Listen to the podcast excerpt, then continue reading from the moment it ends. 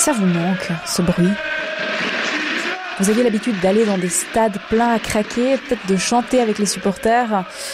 C'est vrai qu'en ce moment, c'est un petit peu compliqué. Euh, avec le Covid, le sport, ça se joue plutôt sans public. Mais vous savez, vous manquez peut-être pas tant que ça à certains sportifs. La semaine dernière, j'ai lu un article de la NZZ qui expliquait que dans le championnat allemand, la Bundesliga, le nombre de pénalties tirés et réussis avait augmenté cette saison. Bon alors du coup, est-ce que les sportifs sont meilleurs à huis clos? Le point J.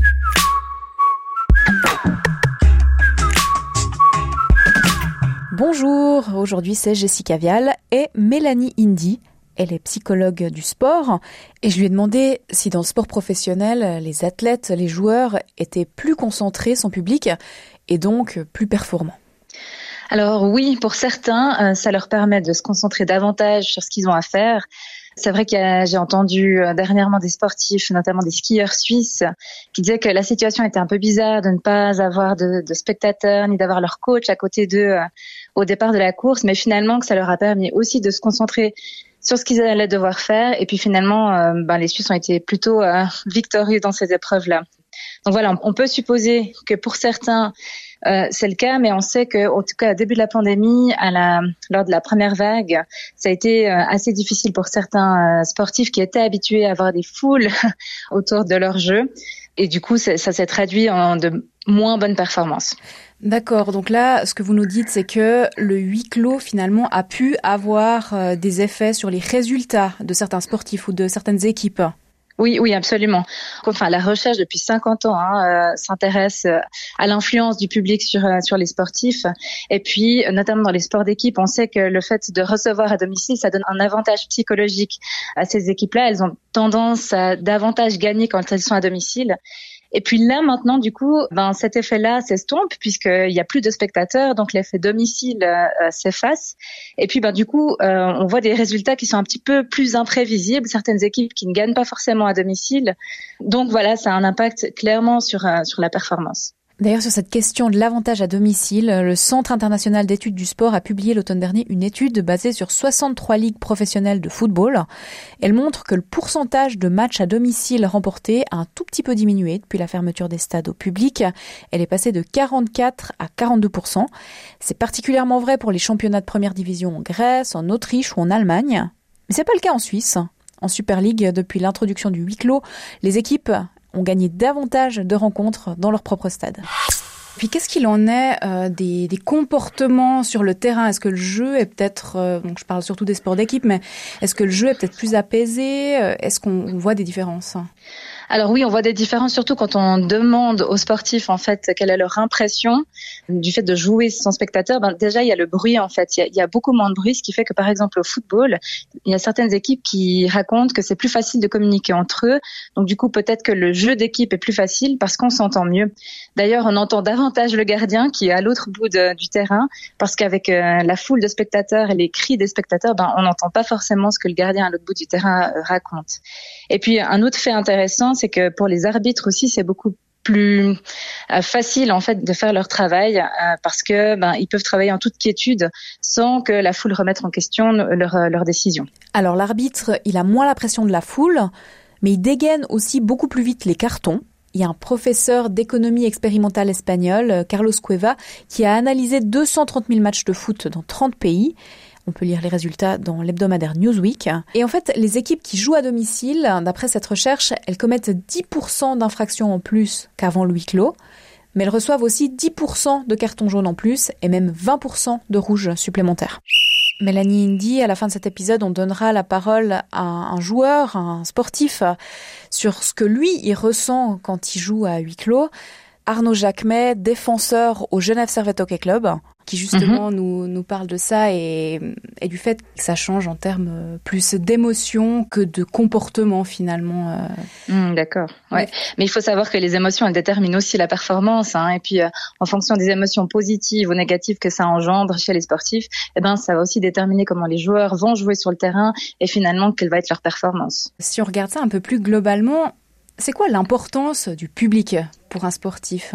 Ça dépend finalement beaucoup du sportif lui-même. Hein. Il y en a certains qui sont un peu des showman, comme ça, qui se nourrissent vraiment du public, du bruit, de l'ambiance d'un stade ou euh, ou d'une patinoire. Et, puis pour d'autres, ça va être beaucoup plus un frein à leur performance parce que ça amène beaucoup de pression aussi. Ça peut vraiment euh, aller dans les deux sens. Autant ces encouragements, ça peut être un moteur à la performance, autant parfois certains éléments comme des insultes ou des sifflements, ou on peut penser à des jets d'objets sur le terrain, ou, ou l'intrusion même de certains spectateurs sur le terrain, ben, ben ça peut vraiment euh, être délétère pour la performance.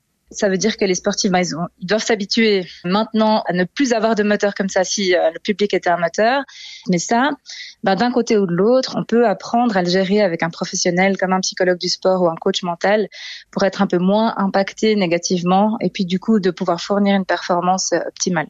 On parle des effets de la pandémie sur, euh, sur la compétition. Euh, pour pouvoir continuer à jouer, euh, certains sportifs d'élite doivent vivre dans des bulles sanitaires. On a vu par exemple le, tennis. Est-ce mhm. que ces bulles-là, c'est un atout de repos, de récupération, ou est-ce qu'au contraire, c'est compliqué, en plus de ne pas avoir de supporters, d'être coupé de tout? Ben, L'impact de ces bulles sanitaires que ça va avoir sur les sportifs, en fait, ça va beaucoup dépendre, à mon avis, de leur durée et puis surtout de leur perméabilité.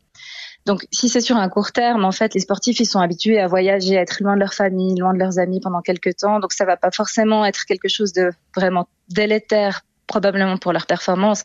Par contre, si ça commence à durer, là, on va avoir euh, certainement des problèmes en fait. Hein. On a vu ça avec la bulle euh, à Orlando, en fait, hein, à Disney World pour la NBA lors de la première vague, bah, il y a certains sportifs qui n'ont pas très bien vécu en fait hein, cet isolement parce que ça a duré vraiment longtemps. Sur un court terme, ça peut être bénéfique, c'est vrai en termes de récupération, de repos, parce que probablement aussi, euh, du coup, il y a moins de trajets et puis on a le temps de s'acclimater euh, à, l'endroit. Mais sur le long terme, ça peut probablement avoir un effet délétère sur la santé mentale et du coup sur la santé physique et du coup bah, sur la performance. Merci à Mélanie Indy de nous avoir parlé de la performance sous cloche, entre guillemets. Bah d'ailleurs, avant le Covid, ça vous évoquait quoi quand on vous parlait de match à huis clos? C'était quand le public était exclu d'un stade ou d'une patinoire en raison de sanctions disciplinaires. Et d'ailleurs, si on relit des interviews de joueurs dans ces cas-là il y a quelques mois, il y a quelques années, on voit que ces décisions, elles suscitaient la déception, voire l'inquiétude, en particulier pour des matchs à domicile. Alors clairement, c'est pas la même chose de jouer dans un stade vide. C'est pas non plus la même chose de regarder à la télé un match à huis clos. D'ailleurs, les diffuseurs TV ajoutent souvent des supporters virtuels, euh, des bandes son comme ça, pour créer une ambiance.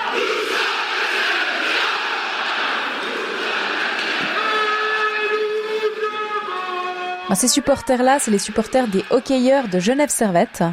Donc oui, des vrais supporters, hein, pas une bande son. C'était à l'époque où on pouvait encore chanter dans les patinoires. Faut dire qu'en Suisse, le taux de remplissage des patinoires est super élevé. Et si vous avez déjà vécu cette expérience, c'est vrai que c'est assez impressionnant, ça résonne. Mais quand on est sur une glace à huis clos, qu'autour de nous c'est le silence, bah comment est-ce qu'on le vit? Est-ce qu'on arrive à être performant, à aller chercher une victoire? Arnaud Jacquemet, qui est défenseur au Genève Servette Hockey Club, m'a expliqué que ça changeait pas grand-chose en termes de performance pour lui. Mais il y a un mot qu'il a utilisé plusieurs fois, c'est les émotions. Et c'est ça pour lui qui manque dans le match. Je dirais que l'effet que ça fait, c'est que ça fait pas d'effet.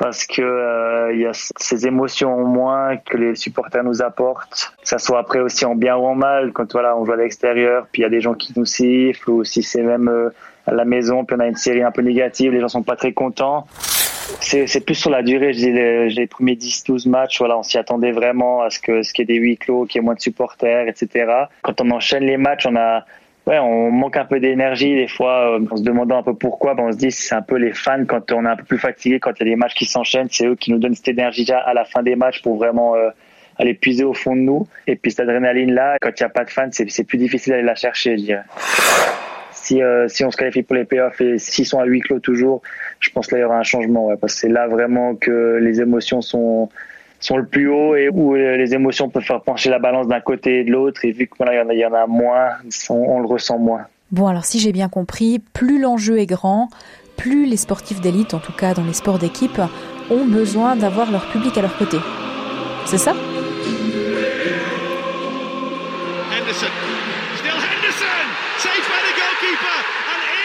Bon, en attendant de retourner au stade, un match de foot, c'est 90 minutes, ça fait à peu près 9 épisodes du Point J que vous pouvez écouter quand vous voulez, où vous voulez, sur toutes les plateformes de streaming audio.